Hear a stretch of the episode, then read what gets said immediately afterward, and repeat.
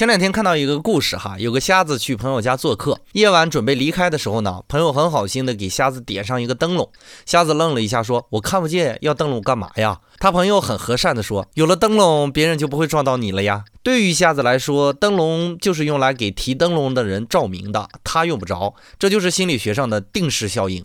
瞎子在听到“灯笼”一词的时候，思想准备就是为自己照明。和大多数人一样，有时候想问题呢，总是站在固定的位置上。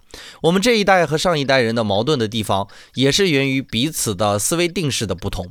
上一代人经历了生活的艰难，所以他们本能会先考虑如何更好的生存下去。而我们几乎是享受了上一代人的积累嘛，所以享受生活、追求理想也成了我们的人生态度。所以，当你爸爸妈妈问你这样做有什么好处的时候，请耐心的讲给他们，因为他们是定时思考，你别也陷入了定时思考哟。